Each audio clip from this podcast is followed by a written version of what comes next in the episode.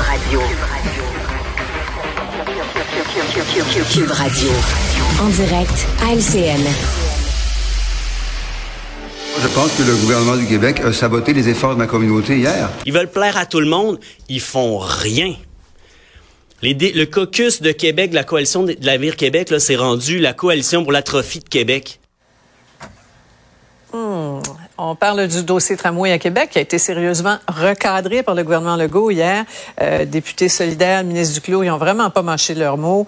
Euh, la nouvelle nous est arrivée au visage hier là, comme un TGV. À cette heure-ci, vous avez brillamment commenté à chaud, mais bon, 24 heures plus tard, avec un petit peu de recul, vos coups de fil, comment vous voyez la décision du gouvernement et la réaction du fédéral? Allons-y. Au niveau du fédéral, il y a un paradoxe parce que Justin Trudeau était questionné quelques minutes après les propos de M. Duclos et, mm-hmm. et, Justin Trudeau, le chef du gouvernement, le patron de M. Duclos, avait l'air à dire pas de problème, c'est la caisse et la caisse a un projet, on, va être là. Alors que M. Duclos, faut dire qu'il est député du, euh, du coin qui aurait profité le plus du. Jouer à bon cop, bad cop. Peut-être. je, ne sais pas si c'était orchestré ou c'était la, Ligue nationale d'improvisation, mais en tout cas, il faudrait qu'il organise un débat entre les deux pour, pour comprendre. Mais c'est quand même pas rien. Là. Hier, en direct, on, assistait au fond, euh, François Legault un peu comme euh, a pris le contrôle du cockpit d'un Boeing 747 qui était sur le point de lever de terre au bout de la piste et a décidé d'arrêter l'avion.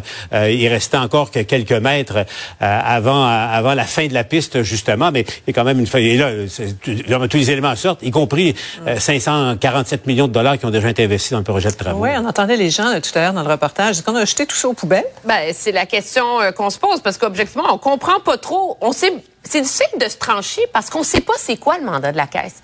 Est-ce que le mandat de la Caisse, c'est vraiment de regarder précisément euh, si on peut faire le tramway différemment, le financer? Est-ce que c'est de retourner à la table à dessin? Est-ce faire une boucle avec un troisième lien? C'est comme, c'est encore un peu pas mal alambiqué, cette affaire-là. Moi, je me pose la question, il y a un réel risque politique pour le gouvernement Legault, un peu comme à l'époque euh, du troisième lien, c'est qu'il est en train de devenir le gouvernement de l'immobilité mm. durable à une époque où les gens ont soif de solutions pérennes, importantes, ambitieuses pour le transport en commun. Et Mario, le maire marchand a l'air de quoi aujourd'hui? Là? Tu as fait référence, là, Paul, une espèce de tutelle symbolique pour lui. Là. Comment tu vois ça? Ben, il a l'air... Euh, c'est sûr qu'il il a l'air du gars qui s'est fait dire non. Euh, il a l'air parce que l'autre problème, c'est que lui, il arrive à la moitié de son mandat. Puis il a l'air de quelqu'un qui va arriver avec un mince bilan aussi, parce que lui, il faut qu'il pense à ça. Qu'est-ce que tu as réalisé? T'as beau dire c'est la faute de l'autre, j'ai rien réalisé, mais tu sais, la question que ça soulève, c'est la conférence de presse qu'il a fait il y a deux semaines. Où il a dit moi, je m'embarque là, puis 8 milliards et demi, puis je vais devenir maître d'œuvre. Était-il, était-il euh, autorisé ou ce qui était logique d'une certaine façon de faire ça? Est-ce que tu annonces quelque chose comme maire quand t'as pas les moyens, quand t'as pas attaché tes ficelles avec le gouvernement du Québec?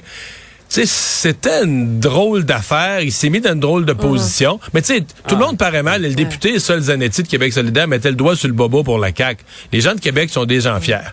Et là, la CAQ a plus de projet pour Québec. Tu t'as beau dire, ça, c'est un projet que le monde aime pas, puis l'autre coûte trop cher.